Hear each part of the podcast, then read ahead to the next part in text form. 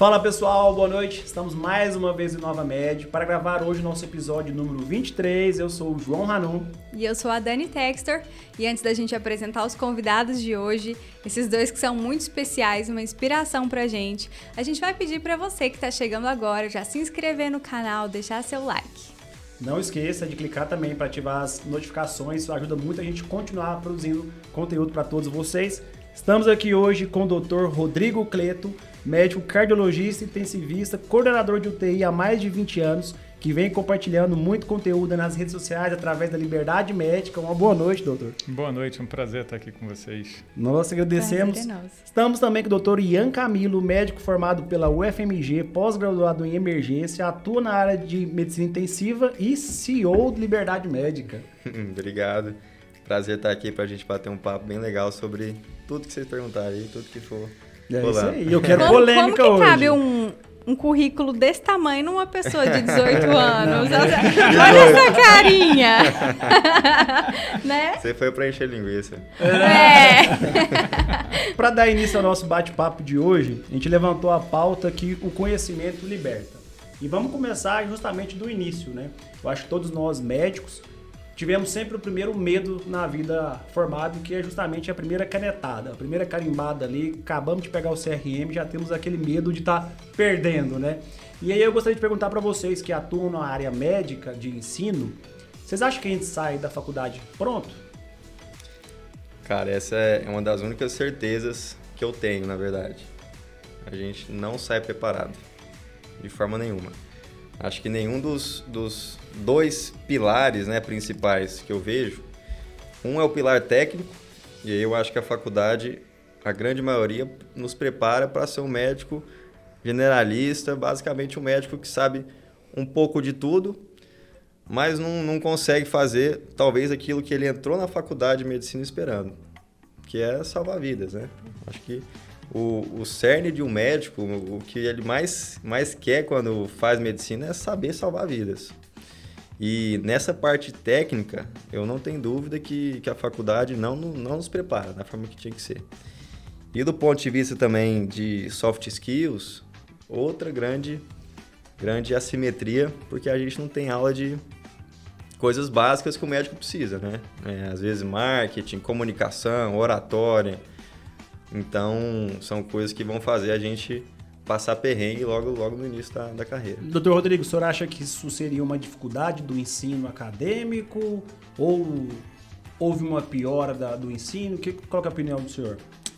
Eu acho que é uma relação de oferta e demanda, né? À medida que foram abrindo muitas faculdades, o ensino realmente foi decaindo muito. Ah, hoje é, é difícil você encontrar um estudante que se forma e que se forma razoavelmente pronto para dar um plantão no pronto-socorro. Eu lembro bem que na minha época, é, a gente, para poder assumir um plantão, ir para um pronto-socorro, trabalhar numa unidade de terapia intensiva, você precisava estar pronto. Estar pronto de verdade.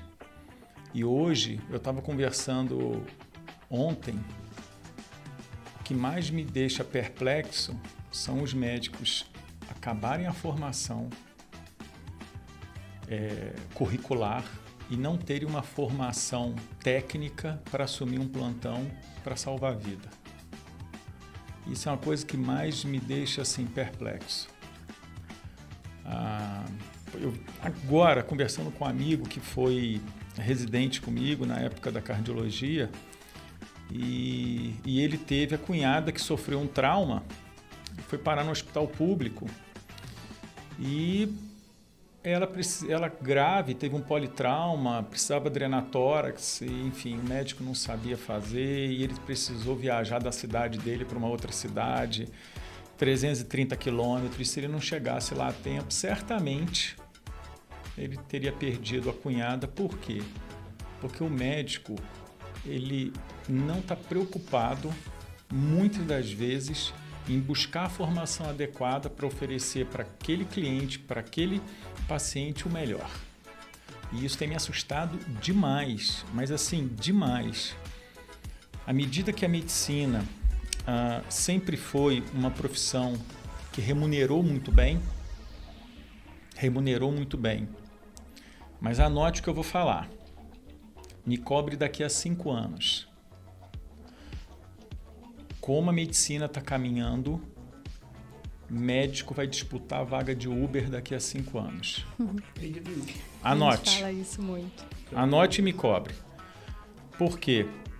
Outrora era normal o médico se formar bom, ruim, medíocre, ele ia ter emprego, porque não tinha essa mão de obra. Né?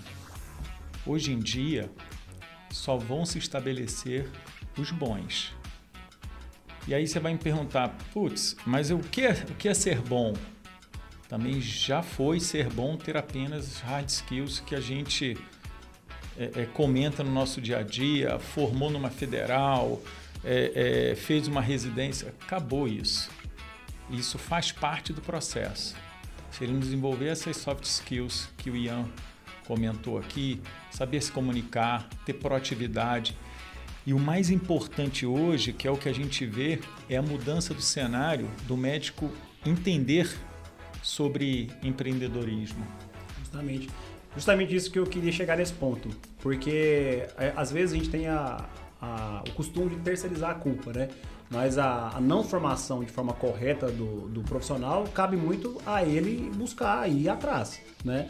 Por exemplo, se ele vê que tá na faculdade dele está tendo deficiência da parte prática, ele pode muito bem correr atrás de algum serviço para fazer algum estágio ou seja contratar algum curso. Se está faltando ele a ter uma experiência em um tratamento intensivo, ele pode correr atrás e também. Então assim, a gente muito terceiriza a culpa, né? Ah, não, a faculdade não me ensinou isso aí, mas hoje em dia, por mais que esteja uma formação talvez deficiente, eu acho que nós nunca tivemos nessa, nesse contexto onde tem tanta informação fácil, né? Até de graça, às vezes, na internet, ou uma facilidade para conseguir um estágio em qualquer situação, em qualquer local. Concorda? Com certeza. Mas então eu queria fazer dois parênteses aqui. O primeiro é: a gente falou aqui sobre é, muitos dos médicos que saem e vão encarar um. ocupar um cargo ou um lugar em que ele não está preparado. A quem vocês atribuem essa culpa? Ao profissional, ao hospital, à unidade que contrata ou recruta esse profissional sem capacidade, sem capacitação técnica, sem um, uma, um teste, não sei, ou ao médico que vai pensando só no que ele vai ganhar ali? Então, quando um casal separa, a culpa é do marido ou é da mulher? Depende. Dos dois. assim, vamos, vamos pegar assunto. Dos dois. Péssimo exemplo utilizar nesse contexto, né? Mas enfim. É dos dois. Sempre. Então, quando né, a gente está criando lá no hospital ah, uma, alguns processos exatamente para isso. Então, a gente hoje eh, só tem contratado médicos ah, que têm a CLS, a gente só tem contratado médicos uh, que têm trabalhado conosco durante um período ou que foi interno nosso. A gente dá muito valor a isso. O médico que foi nosso interno, ele praticamente, se ele foi nosso interno e vai fazer medicina interna, e quando eu falo medicina interna, é clínica médica, terapia intensiva, ele praticamente chancelou uma vaga dele de uma oportunidade para trabalhar conosco. Então eu acho que a grande maioria das vezes é do profissional, é do aluno, do interno, que uh, acredita ainda que a gente está há duas décadas, três décadas atrás, que ele vai ser chamado para trabalhar tão logo ele se forme. E hoje a gente está vendo um desemprego no meio médico extremamente grande. Isso nunca aconteceu. E nos últimos dois anos, né? A gente teve o boom do Covid, que abriram muitas oportunidades. Acabou o Covid, fecharam-se as vagas, voltamos ao mundo normal. E nesse mundo normal, a gente está vendo que só consegue espaço aqueles que são bem formados. E quando a gente fala de formação, não é só formação no papel. Formação de se colocar numa instituição, é aquela pessoa que vê a solução e não vê o problema proatividade, é, ajudar o gestor, o dono do hospital, a poder conseguir viabilizar a manutenção daquele serviço com qualidade. Então, é esse perfil e eu tenho o privilégio de trabalhar com mentes brilhantes né, ao meu lado. Então, o nosso grupo corpo clínico é um corpo clínico brilhante de jovens extremamente competentes e que conseguem entregar as melhores soft skills que qualquer gestor gostaria de ter ao seu lado. Então, objetivamente, a culpa são dos dois, mas o médico precisa mudar o seu mindset urgentemente. Senão, vai dirigir o Uber daqui a cinco anos, viu, Me dá doutor? alguns exemplos de algumas soft skills que o médico poderia correr atrás de aprender hoje na atualidade? Porque a gente está falando aqui, mas é, é, por incrível que pareça, às vezes é simples, né? Mas a gente conhece. Às, às vezes tem a pessoa que está nos ouvindo que não sabe nem o que é soft skills e hard skills. É, esse é, o, esse é o segundo parágrafo, segundo parênteses que eu queria fazer, é que vocês realmente falam muito e valorizam muito as soft skills. E esses dias assistindo um TED Talk eu vi que ah, cerca de 65% das pessoas que hoje estão no ensino fundamental é, vão ocupar cargos que hoje ainda inexistem. Então, que a nossa maior habilidade é, no futuro, quem vai ser o maior- melhor profissional? Aquele que tiver capacidade de aprender e desaprender facilmente. Porque coisas que cardiologia, qual- qualquer especialidade na dentro da medicina que era o- ontem um tratamento é, de primeira linha, hoje é proscrito e, e vice-versa. Então, assim, a gente vai ter que, que aprender essas soft skills, que são coisas que a gente ainda não aprende na escola, não aprende na faculdade. E é isso que o Inova Med tenta fazer muito, né? É ta- talvez atuar um pouco nessa frente. Mas assim, a gente queria que vocês dessem um pouco desses exemplos que para vocês hoje no mercado de trabalho são soft skills indispensáveis para o médico. Acho que a primeira que eu posso falar aí é comunicação. né? E comunicação não é só comunicação interpessoal, que você tem que ter a habilidade de, às vezes, não ter visto de linguagem, de olhar no olho, de saber se comunicar claramente, né? Eu acho que a pessoa que se comunica melhor, que tem mais confiança numa, numa roda de conversa, em uma sala, ela consegue é, convencer todas as outras, né? Isso isso não é manipulação, né? Isso não é, é uma persuasão de, de baixo nível, isso é apenas uma comunicação efetiva, que as pessoas se conectam por meio de, de comunicação. Né? Então, a comunicação interpessoal e outra é a comunicação intrapessoal, que é o fato de você saber lidar com emoções. Né? E aí entra um outro nome que é inteligência emocional, porque hoje, nessa era da, do digital, da internet, né, a gente vê mais do que nunca pessoas muito ansiosas, pessoas querendo resultados mais rápidos, as coisas muito aceleradas, então isso gera depressão, gera ansiedade, gera é, nervosismo, gera distração muito fácil. Enquanto os médicos é, são muito distraídos, né, em relação. É, hoje mesmo eu presenciei algo que, que me marcou, né? Eu, eu fui fazer um, um transporte de uma paciente que estava na UPA para um hospital particular. E aí eu cheguei lá, eu já sabia que UPA não é um cenário que a gente espera ter muita estrutura, mas eu fiquei é, espantado com o, o distrato, né, o, o desinteresse do, do profissional que estava me passando o caso no paciente. Então, não soube passar diversas, várias informações que são fundamentais. E eu não acho que foi só falta de capacidade técnica. Eu acho que foi uma distração mesmo, um, um desinteresse, né? Hoje é muito fácil a gente se distrair. Então eu, eu acho que médico tem que ser muito, muito focado, porque é uma profissão que tem muita responsabilidade. Então você precisa de estar atento ali no, no plantão, no trabalho, né? Para colocar em prática sua, sua hard skill, mas a, a falta de, de, de, soft skills também atrapalha, né? Então, a gente fala em coisas separadas, né? Mas, mas na verdade, uma coisa complementa com a outra, né? Hard e soft skills. Uhum. Então, a primeira aí que eu, que eu, que eu já elenco é, é comunicação. Comunicação interpessoal, porque o médico acaba sendo líder da equipe também, né? Tem que tem que ter uma comunicação efetiva com, com a família, com, com a enfermagem, com o fisioterapeuta. E a comunicação intrapessoal, que é o fato de, de ser uma pessoa mais centrada, porque lida com, com vidas e, e, e, controlar emoções, né? Como é que você passa é, más notícias? Como é que você recebe notícias ruins? Como é que você lida em situações de estresse? Então essa é a primeira soft skill aí. O senhor acha, como gestor, acha que tem algo mais que a gente poderia colocar? Eu acho que é um, é um, band, um bundle de, de, de situações que a gente precisa ter no nosso dia a dia, não só como profissional, mas na vida. Proatividade, disciplina, resiliência. Eu acho que eu, eu, eu, eu, eu venho, eu tenho vinte e poucos anos formado, né? Então eu acho que essa, essa minha, minha geração é, é a geração da resiliência, sabe? é, é, a, é a geração da proatividade. É, a gente não tinha opção. A gente não tinha opção. A gente tinha que ser diferente, a gente tinha que buscar o conhecimento.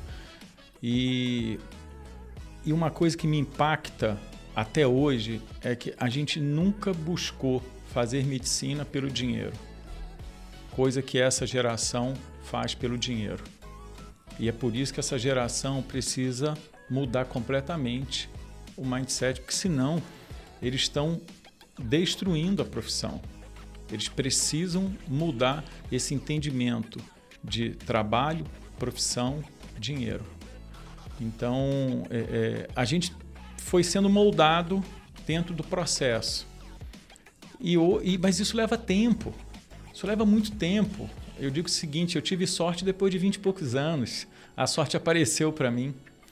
As pessoas hoje, com dois meses, as pessoas querem estar é, não dando plantão final de semana, trabalhando de segunda a sexta-feira, mas sexta-feira à tarde não, porque sextou, né? E a vida é assim. Então, não tem, não, não tem como uma pessoa, e aí não é na medicina, é na vida, como que ela vai dar certo se ela tem esse pensamento? Então é, é, é isso, é uma série de situações que eu acho que está tá completamente equivocado, que talvez esses futuros médicos não queriam ser médicos e os pais obrigaram eles a ser médicos, e aí agora eu tenho uma profissão e preciso resolver isso. Então falta amor. Eu, às vezes, quando passo o round e, e a gente conversa, e quando eu olho para um paciente que ontem estava normal e hoje está deitado num leito nosso lá, é, com um AVC, com um infarto, cara, o que ele mais quer ali é que você doe tempo, carinho e amor. Você não precisa, nem muitas das vezes, estar up to date no último guideline que saiu semana passada. Porque eu digo que a medicina é, é, é a simplicidade. É o simples sendo feito bem feito. E não. A gente até precisa de vez em quando estar. Tá ah, com um, um, rebuscamento maior do que você está fazendo, mas 95% é o simples sendo bem feito. E você chegar, conversar com um vovozinho de 85 anos. Eu tô com, a gente está com um paciente lá é, que a gente não consegue deshospitalizar ele. Ele é um DPOC grave e uso de ventilação mecânica, a gente não consegue colocar ele em assistência domiciliar com respirador. E ele está lá conosco. E hoje eu fui conversar com ele. Seu fulano, vamos lá fora ver o sol? E aí a gente prepara toda aquela estrutura de levar o respirador, a equipe inteira, com bala de O2, todo mundo com um monte de afazeres ali no nosso dia a dia, mas a gente dedica aquele tempo, aquele amor, aquele carinho para aquele paciente que muda, ele volta sorridente. Você entrega amor, colhe amor. E hoje falta muito isso, porque as pessoas pensam o tempo inteiro em dinheiro, em retorno financeiro. Ah, ah eu quero ser reconhecido, mas ninguém hoje em dia quer atravessar o caminho né? As Verdade. pessoas querem pular etapas. Ou querem que sejam atravessadas, né? Mas aí eu pergunto para vocês, é algo que a gente vê, é, cada episódio parece que é interessante, porque vem o mesmo conteúdo, mas de uma abordagem diferente. E eu sempre gosto de, de levantar esse, esse questionamento. E qual seria uma solução? Da onde que viria? Viria de forma individualizada, com cada colega médico tendo essa, essa noção que precisa mudar a medicina, ou através da gestão, ou através da educação continuada? O que, que seria, poderia ser feito? Cara, excelente pergunta. É difícil, né? Porque é. a gente, muitas das vezes, eu acho assim, é, é muito fácil botar o, o problema, o problema em pauta. Mas e a solução? Eu acho que é o que a gente está fazendo agora, né? Fornecer educação é, médica, que é, na verdade nós estamos falando aqui da parte médica, educação médica, educação a, a, a, gratuita, para que as pessoas possam se empoderar e exatamente mudar sua trajetória.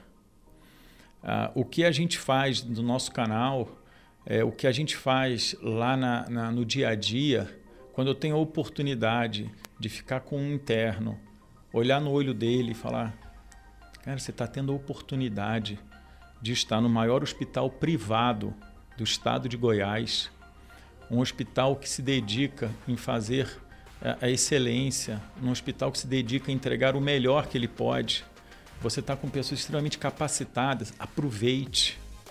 Aproveite, fique aqui. Seu horário termina às 19, você está autorizado para ficar aqui até amanhã, 7 horas da manhã. Ninguém fica. Né? Ninguém fica. Uhum. Mas isso é engraçado, sabe por quê? Porque eu, eu me enxergo na pele. Eu também já passei por isso. Muitas das vezes a gente tinha oportunidade de estar tá lá, mas é muito difícil a gente ter esse controle, né? Essa proatividade, porque a zona de conforto ela é confortável, né? É difícil sair dela, né? Eu entendo também o colega que tá lá com a cabeça no intermédio, que tá lá, mas isso o que, que é o problema? É maturidade. Isso aí a vida é. vai ensinar, não tem jeito.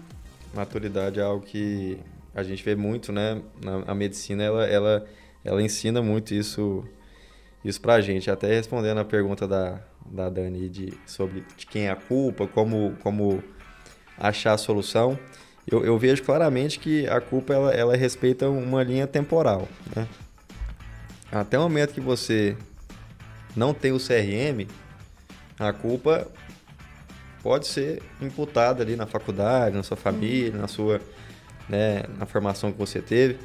Mas a partir do momento que você tem o CRM e você carimba ali, você vê seu nome e você vê que é você que está fazendo aquilo ali por uma vida, aí dali para frente a, a culpa é sua, você, você consegue enxergar isso com mais, com mais facilidade e, e aí você tem que, que buscar, né? E é exatamente isso que, que a gente faz em relação a capacitação de médicos para salvar vidas, que é esse que é o propósito da liberdade médica. Justamente com esse propósito de compartilhamento, de compartilhar conteúdo, de trazer um insights da, do dia a dia que surgiu Liberdade Médica. Com certeza. E Nossa. foi ideia de quem? Então, é, eu criei esse, esse, esse projeto educacional lá atrás, mas é, foi mudando, né? As coisas foram mudando, a ideia foi amadurecendo. Então, assim, a criação foi, foi minha, mas hoje, do jeito que é e como a gente faz, somos nós dois mesmo e toda a equipe que, que, que ajudou a, a montar esse projeto, porque ninguém faz nada sozinho, né? E quando a gente tem essa, essa, esse propósito ousado, né, que é capacitar médicos para salvar vidas, eu não consigo fazer isso sozinho, o doutor Rodrigo não consegue fazer isso e sozinho. E uma, uma, pergunta, foi fácil chamar o Dr. Rodrigo para participar? Ou o senhor já era da rede social ali? não, Tem cara de ser conservador, hein? Tem cara de ser conservador. Eu imagino o primeiro dia, mas Dr. Rodrigo aqui, ó, isso aqui é uma câmera, a gente vai gravar um vídeo. O senhor só faz. Não, esse negócio não é comigo não, Eu... faz aí, não sei o quê. E aqui, justamente, é... saindo um pouquinho dessa primeira parte nossa, né, é interessante ver que o senhor viu um, um desafio ali, né, de estar tá enfrentando uma câmera, de estar tá dando uma aula para milhares de pessoas que vão estar tá assistindo, mas topou, assim, vamos fazer. E o que que fez o senhor, motivou o senhor a tentar romper essa barreira? Então, foi exatamente isso. Eu, eu, me, eu me vi da seguinte maneira: não adianta eu ficar aqui reclamando que a formação médica é ruim. Não adianta eu, eu sentar com, com o Ian e falar assim, cara, onde nós vamos parar?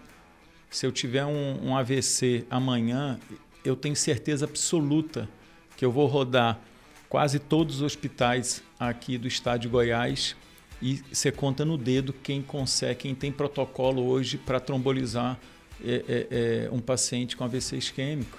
Você conta no dedo. Você conta no dedo o médico que está agora, num plantão noturno, nos hospitais do estado de Goiás e que sabe trombolizar um paciente. 98% dos pacientes com AVS químico no Brasil não são trombolizados.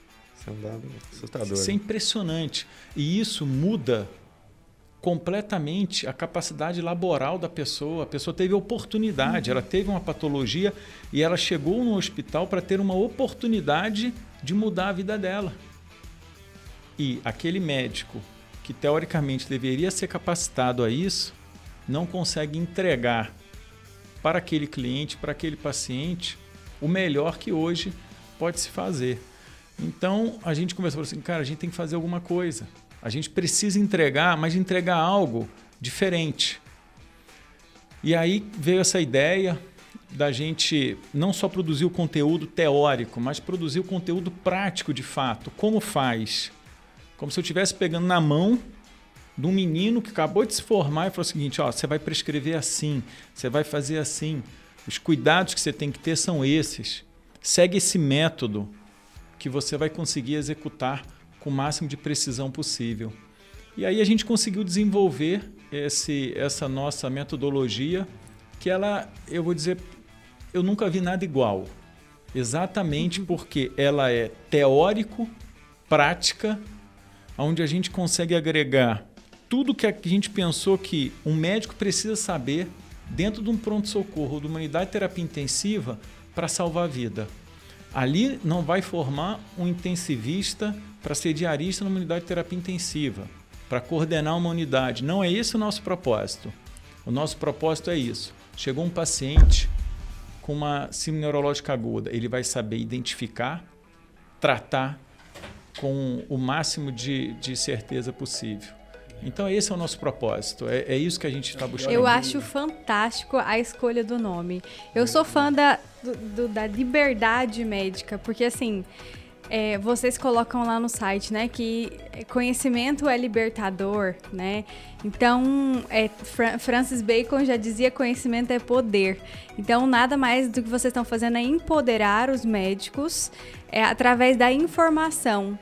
Eu acho que a informação hoje é assim gratuita. Não tem desculpa para que a gente não tenha. E a única desculpa talvez seria a falta de interesse, porque olha quanta coisa que vocês entregam, seja pelo Instagram, seja pelo site ou qualquer coisa, e assim como vocês outros também, perfis muito bacanas. É, o InovaMed em outro segmento, mas assim, é, eu falo que informação é, é libertadora porque tem algumas, algumas histórias e para mim até é, uma informação que esses dias eu não sabia e que mudou assim o meu comportamento foi que eu não sabia e talvez muitos não saibam que lixo infectante é cobrado pelo peso. Então, olha quantas quanto a gente gera, onera o sistema às vezes por não saber. Aí você vai lá enxuga sua mãozinha, joga sua compressa no lixo infectante e, e assim, você sabe o que é infectante e o que não é. Mas tá ali, o primeiro lixo que você vê.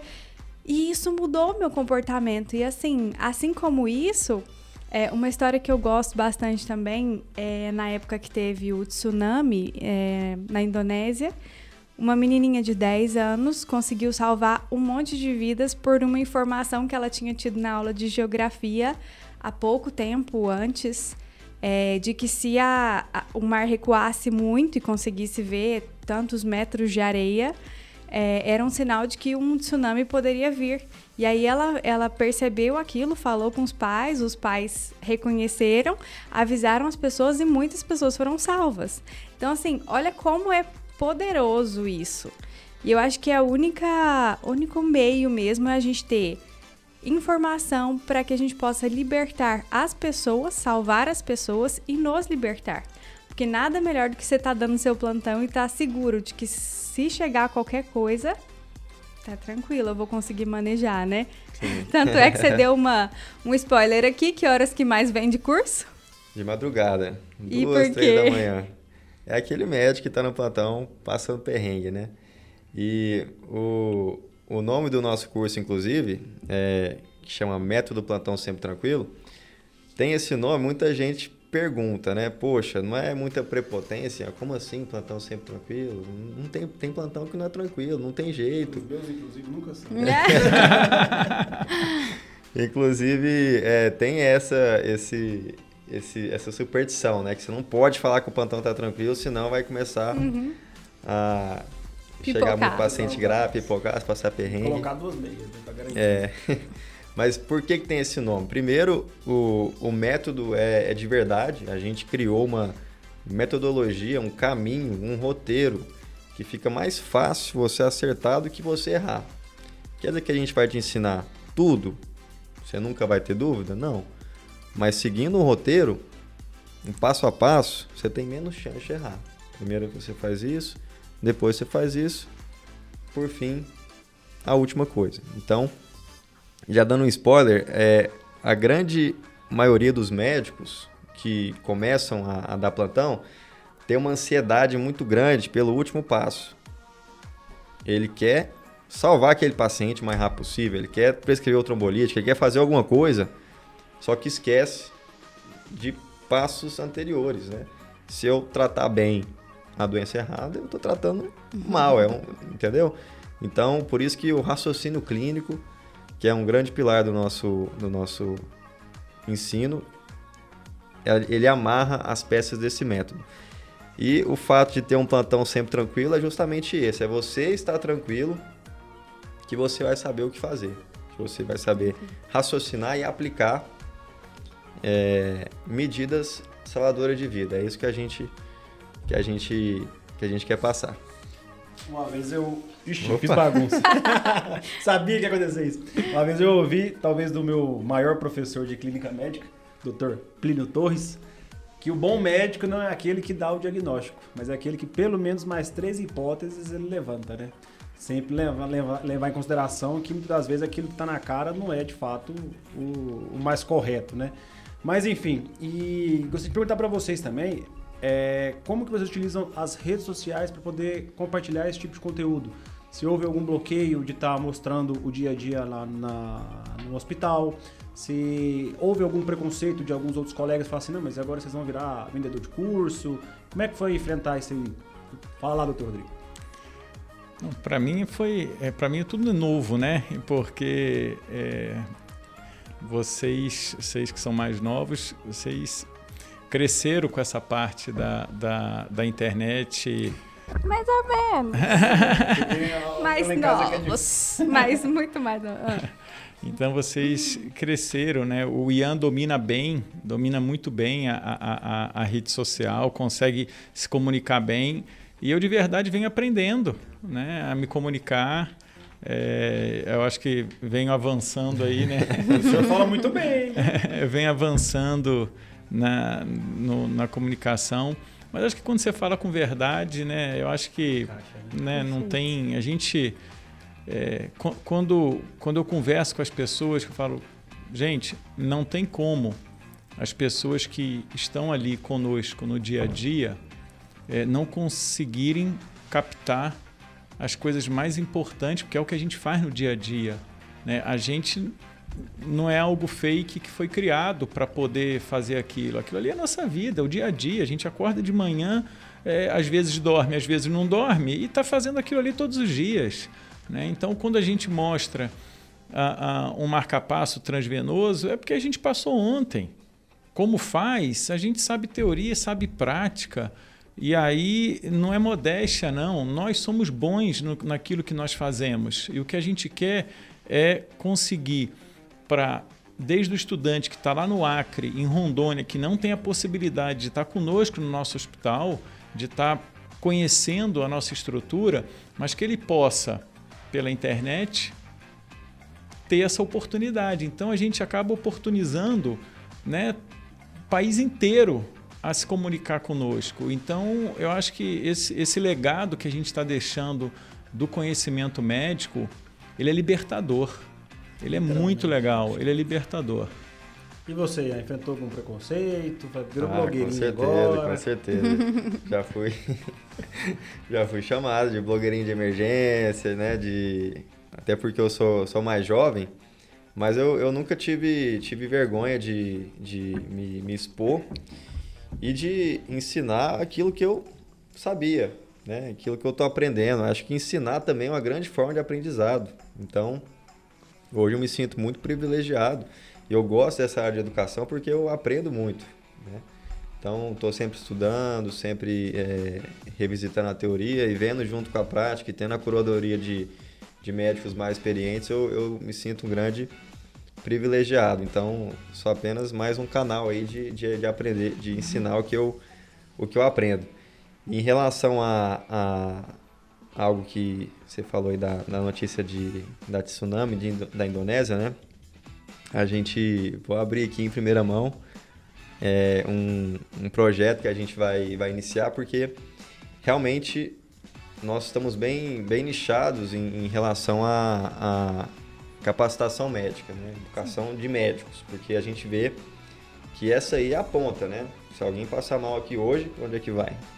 Um pronto-socorro, ser atendido por um médico. Provavelmente não é alguém que se especializou naquilo, tá ali para fazer um bico, um dinheiro extra. Então esse cara a gente quer atingir agora, urgente, né? Por isso que a gente faz isso no, no Instagram. Mas a gente sabe que a mudança, ela vem mais da base, uhum. né? É, como, por exemplo, se alguém tiver uma PCR aqui na esquina, provavelmente essa pessoa não vai receber um cuidado que merecia. E é um cuidado tão básico que é, crianças de, de 7 anos de idade em, em países de primeiro mundo conseguem fazer. Estou falando do, do BLS, Suporte Básico de Vida. Então, é, qual, que é, o que é, qual que é o nosso projeto para a gente conseguir solucionar é, essa, esse problema de, de vidas sendo perdidas de forma desnecessária? A gente está, juntamente com o hospital, é, na certificação da American Heart Association. Uhum. E muito em breve a gente vai fazer parcerias com escolas para treinar as crianças e professores, né? Existe inclusive a, a, a, Lei Lucas, que, que não sei se vocês conhecem. O Lucas foi um, um, um menino que, que teve uma PCR por um engasgo na escola e que não foi resolvido. Né? Ninguém sabia o que fazer. E aí foi criada essa lei para que para que os professores né, sejam capacitados ao básico, um suporte básico de vida. Então a gente está muito, muito empolgado em agir nessa ponta também na base, né, educando crianças nos colégios, educando professores para saberem o básico. E aí cada projeto que a gente fechar com uma escola particular, por exemplo, a gente vai dar um treinamento gratuito em escola pública. Então, isso a gente imagina que, que vai fazer uma diferença é, fora também do, do meio médico, né? É, é para isso que a gente... Sabe o que eu acho legal? Podia muito bem estar mantendo, trabalhando no hospital, ganhando dinheiro, não, mas vocês estão fazendo coisa além, né? Deixando um legado para o mundo, legado, né? é muito bacana. Sabe agora, é curioso, eu lembrei que quando eu vi a primeira vez a página de vocês, eu achei que era de São Paulo. eu segui a Liga Liberdade Médica. Aí, inclusive, quando a gente participou do, do Comerv em Rio Verde, aí o pessoal falou assim: não, doutor Rodrigo. Um abraço pessoal de Rio Verde aí, se tá Ei. nos vendo, né? O doutor Rodrigo ficou fã da cidade. É, não. nós somos de lá, de Rio Verde. Ah, ah, Vocês são de lá? Eu, eu achei, eu achei, eu fiquei impressionado com a estrutura daquela universidade. É. Fiquei impressionado. Não, e digo mais, agora Primeira turma. a maior surpresa. Top. Eu era professor de clínica médica e de. Não era professor, staff, né? De clínica médica e de, da parte de enfermaria. Da, que legal. Da, sala vermelha. Excelente, inclusive. É mais ou menos, né? de, não, e detalhe, quem ensinou a senhorita a ler eletro? Ah, para, o médico curso. isso aí, porque o ortopedista. O médico curso. E aí, quando o pessoal falou assim, não, vai vir doutor Ian, doutor Rodrigo, para dar palestra também, acho que foi no dia depois da gente, né? Foi no dia depois, né? Foi. Acho que foi no dia depois, acho que chegaram no segundo dia, né? Aí eu falei, nossa, que legal, mas vocês estão chique, hein, trazendo avião e tudo mais. Eles não vieram de carro. De Goiânia. De carro, mas de São Paulo vieram de carro. Eu falei, não, não, eu sou de Goiânia. Eu falei, nossa, não sabia. A gente trocou ideia, né? E o tanto que é legal né, ter essa, essa visão empreendedora, essa, essa, essa vontade de ensino, de trazer uma, uma ideia de romper né, esse, esse, esse mercado nosso que eu acho que tá precisando disso, né? Doutor Rodrigo, aí eu vou perguntar para o senhor também, que tem uma graduação, é, feito a residência, feito a especialidade.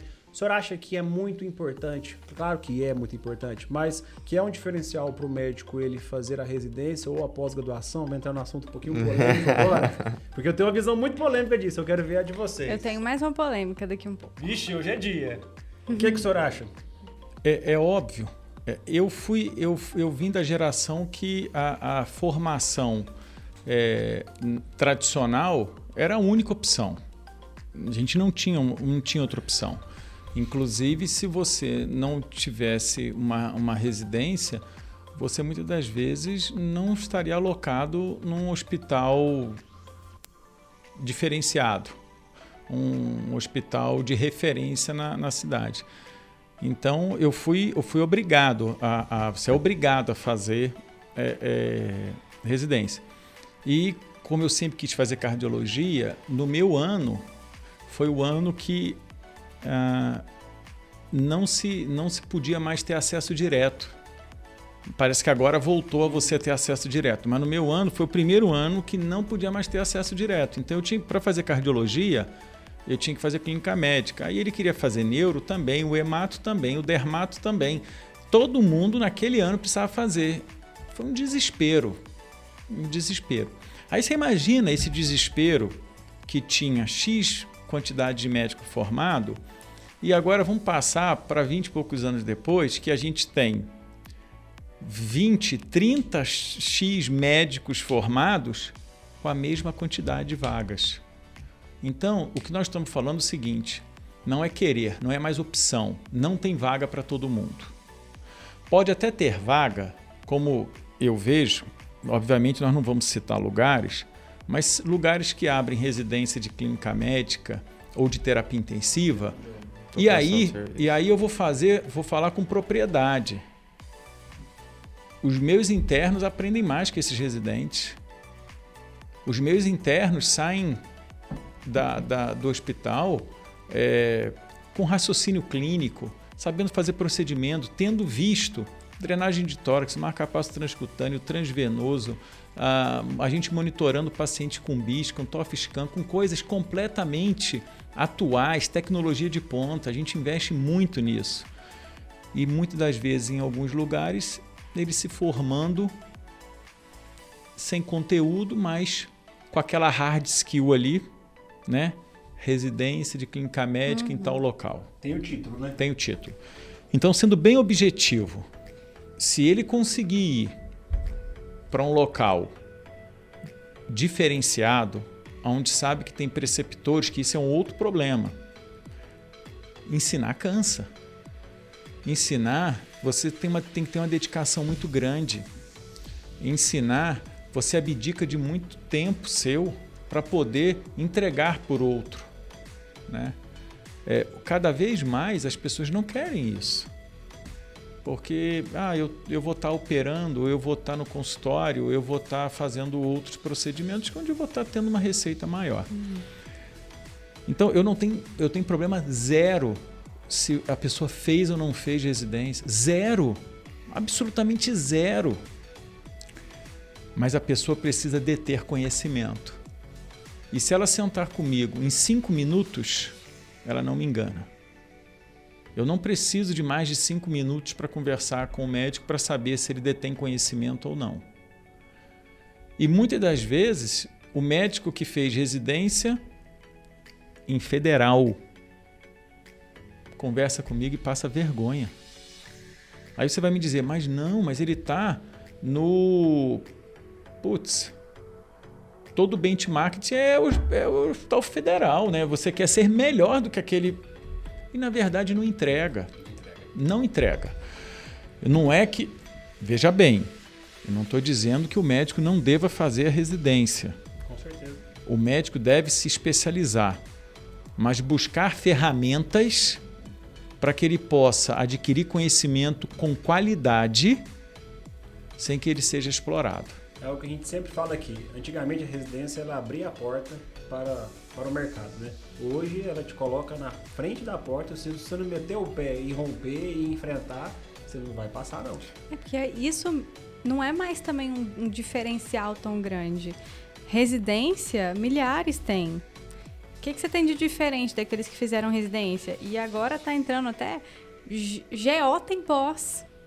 Até Veja a bem. cirúrgica tá tendo resistência. Então, tá, Ou resistência não tá pós tendo graduação. pós. Então, assim, a gente tem que ter um, um diferencial a mais, que não só soft skills, que não só o, o- um ser proativo, ser bom, é, ter conhecimento técnico e, e fazer aquilo que deve ser feito na residência, é, sair sabendo fazer, mas assim, realmente buscar coisas além. Então, por exemplo, ah, coisas que é, dermatologia não tem muita cosmiatria, vai fazer cursos, vai atrás.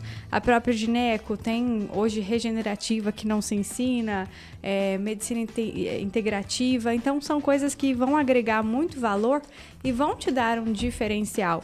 Até para que, se você quiser pensar em uma receita, você precisa ter, né? O Ian tá se coçando pra falar. Deixa ele falar. Vai. Tá mordendo tá, o tá espumando. Não, não, não. Na verdade, é, eu sou bem tranquilo em relação a isso. Eu fiz pós-graduação, né? Mas por quê? Muita gente me, me pergunta. E, e aí, analisando os motivos, na verdade, eu, eu, eu sempre tive na, na minha identidade uma certa rebeldia por fazer aquilo que me dá mais liberdade. Então, eu não me via no momento que eu me formei fazendo residência, porque, é, sendo bem sincero, quando eu fiz ali meus anos de graduação, eu saí da faculdade pensando em fazer oftalmo, anestesia, poxa, para onde é que eu vou? Quero ter qualidade de vida, quero ganhar dinheiro, o que, que eu faço? Todos meus colegas estão indo para esse lado. E aí eu fui dar meus primeiros plantões. No meu primeiro plantão da minha vida, foi o que transformou a minha, minha carreira até hoje. Porque foi o pior plantão da minha vida, eu já, já contei isso algumas vezes. E eu passei perrengue, eu fui desafiado ali e tive contato com, com paciente grave, pacientes que precisavam de mim. Eu consegui dar o suporte, outros faltou alguma coisa e eu falei, poxa, isso aqui é, é diferente. A medicina de emergência realmente é, é os 15 minutos mais interessantes da medicina, os mais emocionantes. Depois daquele plantão, eu tomei uma decisão. Falei, eu não vou ficar do jeito que eu tô. Achei que a faculdade tinha me preparado. Eu até me preparei para esse primeiro plantão, fiz o ACLS, revisei todas as emergências clínicas, mas na parte ali da prática, não sabia prescrever direito, não sabia realizar procedimentos e não tinha um raciocínio clínico adequado. E aí no final de semana seguinte, estava fazendo cursos de nichados, especializados em, em, em pronto-socorro, em plantão, e tinham poucos na época, né? Mas logo em seguida eu me matriculei na pós-graduação, online. Por quê? porque eu queria aprender, eu não estava nem aí onde é que eu ia aprender isso. Eu só queria aprender aquilo ali. Agora, né? É para ontem. E aí, fui ganhando mais musculatura em relação à, à teoria. Entrei no. no ó, Concordo com você. Participação que bom que você concorda. Esquecendo de apresentar ela, né? é, a- é a Siri, tudo bem, gente? Tá pa- participando aqui do podcast com a gente. E, e aí fui tendo esse, esse, esse contato é, teórico, atualizado da medicina de emergência e na prática no hospital, né? Então eu, eu, eu não coloquei assim a minha, eu não deleguei minha, minha formação médica para uma para uma residência, né? Eu e eu não, não não dividi o que eu gostava em caixinhas, porque o que eu gosto é paciente grave. Onde é que o paciente grave está? Ele está só no pronto-socorro? Não. Está só na UTI? Não. Então, fui me especializando nessas duas áreas, né? E, e eu tô, eu tô muito satisfeito com o que eu, com o que eu aprendi, com o que eu aprendo. tudo, né? Ainda bem que tem quem faça, né? É, e, e não tem que parar de estudar, né? É, Isso é interessante demais. E é interessante você falar essa palavra, né? Rebeldia, né? Muitas das vezes a gente não encaixa naquele caminho ali, a gente fala caminho dos ratos, né? É até meio pejorativo falar isso, mas não deixa de ser, né? Eu vejo também até na minha área, muitos colegas terminam a residência, fazem o seu R4, vão entrar no seu plano de saúde, ficar dois anos com a ideia de sair e pegar o particular. Por que não mudar? Né? Por que ao invés de fazer o R4, não fazer uma pós-graduação de uma área diferente, conciliar aquilo com o mercado, já se posicionar com o particular, que seja esse o seu a sua vontade, né? Comece a sua carreira do jeito que você gostaria de terminá-la, né? Eu acho que isso aí talvez de, de, deva ser um, um, mantra em todo médico. Então eu vou entrar já na nossa polêmica que, que eu queria falar. É, o doutor falou muito aqui sobre, por exemplo, as pessoas que assim, já não aceitam muito mais qualquer coisa, trabalhar, por exemplo, no final de semana, ali o sextou, meio-dia, né? Quem fez, fez.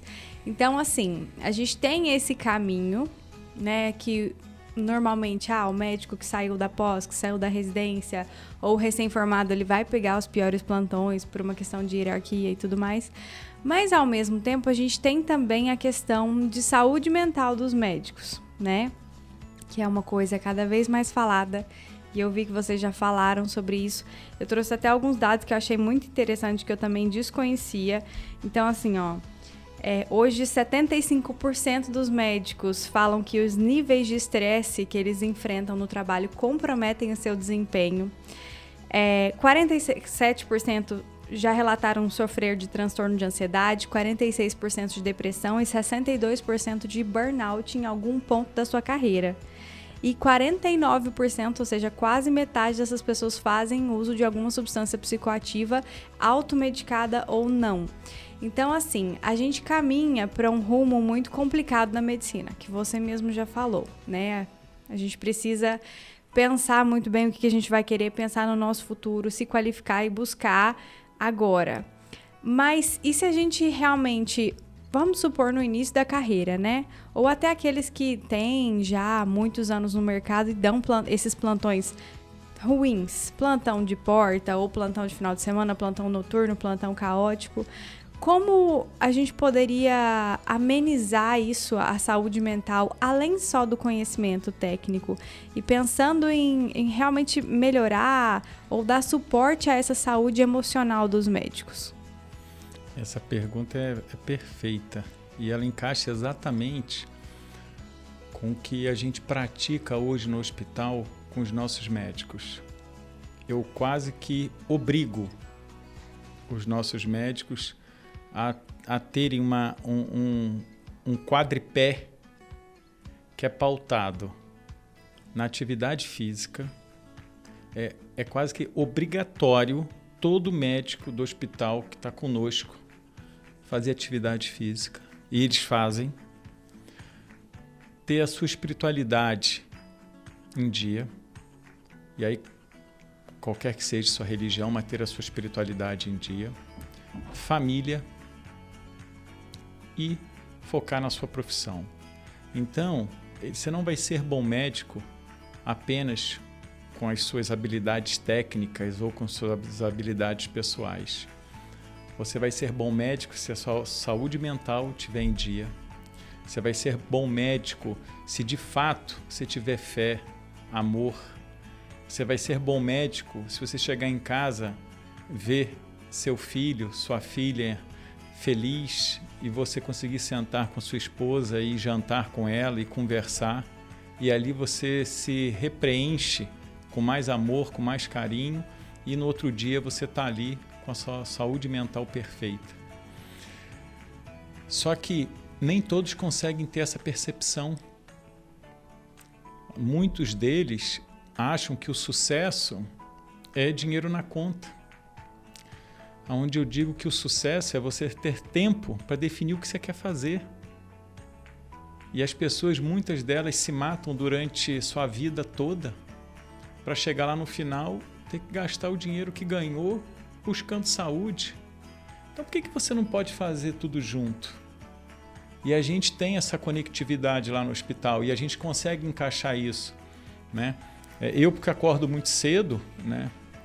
Mas cinco e pouco eu estou pedalando.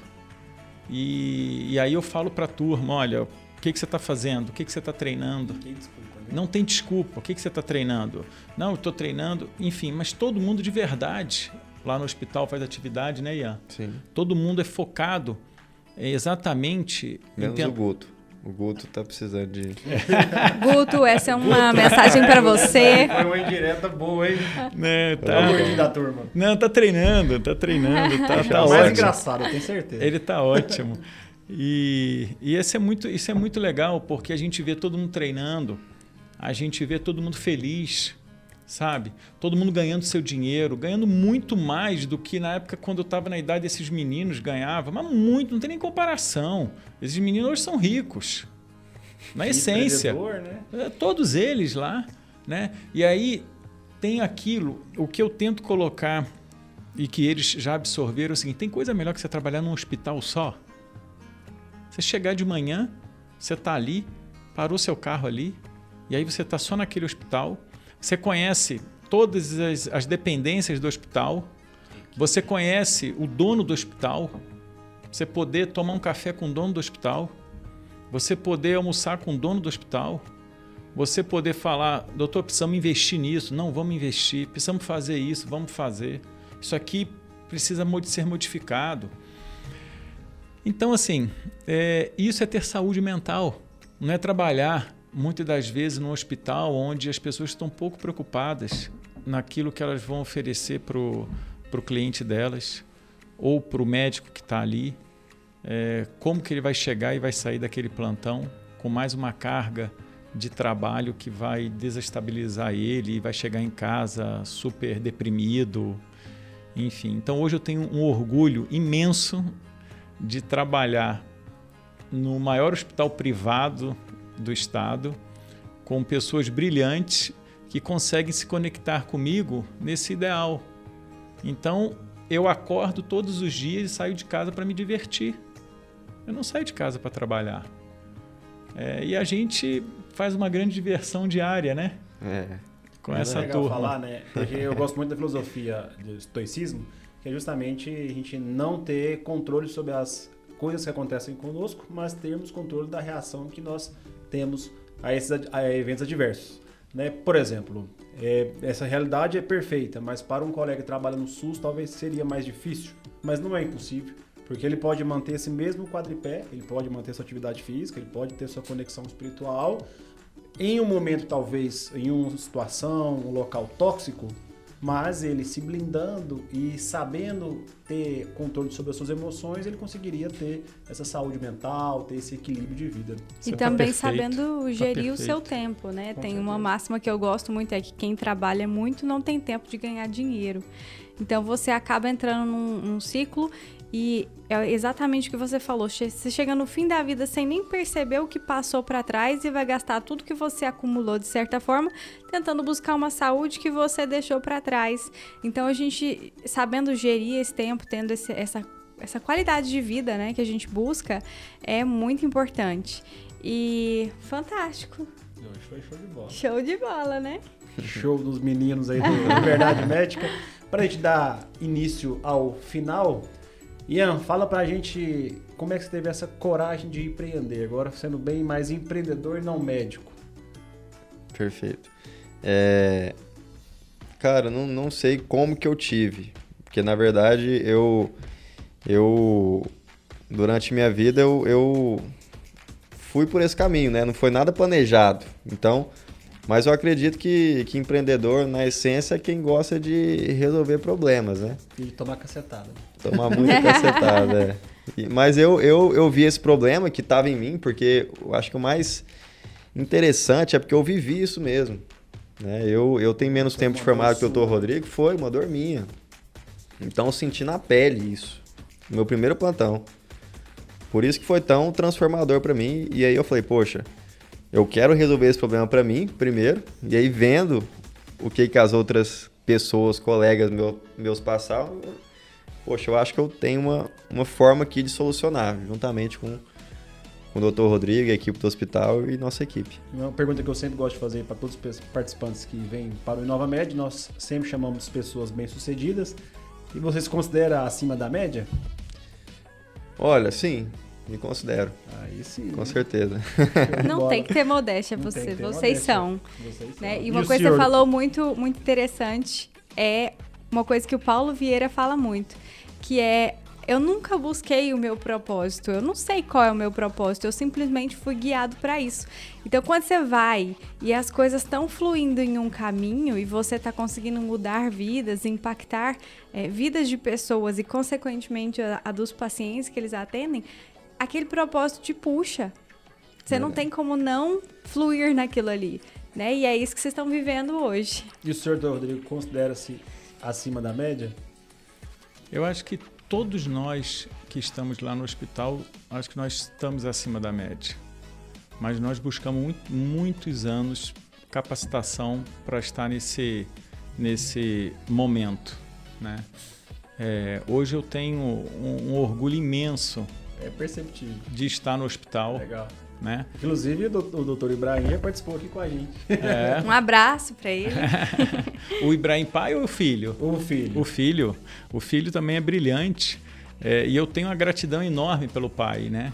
O, o pai, na verdade, me deu oportunidade no momento que eu estava preparado e, e dali a gente pode marcar um outro pod, podcast para dizer como que um hospital há 15 anos atrás que estava fechado se tornou o maior hospital privado do estado, o único hospital do estado certificado pela American Heart ah, para poder ministrar curso ah, para toda a sociedade com uma visão, uma cultura que a gente consegue implementar lá de entregar qualidade uh, a, a, baixo custo, porque é, uma, é, um outro momento que a gente está vivendo na, na, na, saúde suplementar, que dá um outro podcast, que é falar sobre isso.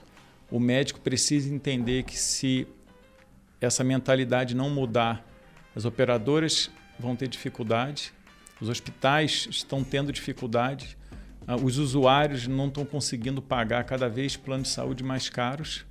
Então a gente está vivendo uma nova era. Mas eu me sinto completamente acima da média, porque eu trabalho com pessoas acima da média. Legal. E eles me fazem ser melhor a cada dia. E se eu não estiver estudando todos os dias, esses meninos me engolem. Então, não tem outra opção. Então, se você pudesse deixar hoje uma mensagem, se quiser falar aqui para eles, para as pessoas que estão saindo da faculdade, que estão começando essa carreira médica, cada um vai falar. É, o que, que você diria hoje? Que conselho você daria? Eu acho que a primeira coisa que o, o estudante ou médico recém-formado precisa é entender que ele precisa fazer medicina com amor. Deixe o dinheiro ele vai vir, ele vai fluir para você, mas faça com carinho, faça com amor, se dedique tenha resiliência, tenha persistência, que o caminho é duro. Não tenha dúvida que o caminho é duro, mas ele é, é um caminho extremamente gratificante. Salvar vidas não tem preço, mas tem um valor que é muito grande. Perfeito, derramou sabedoria, né?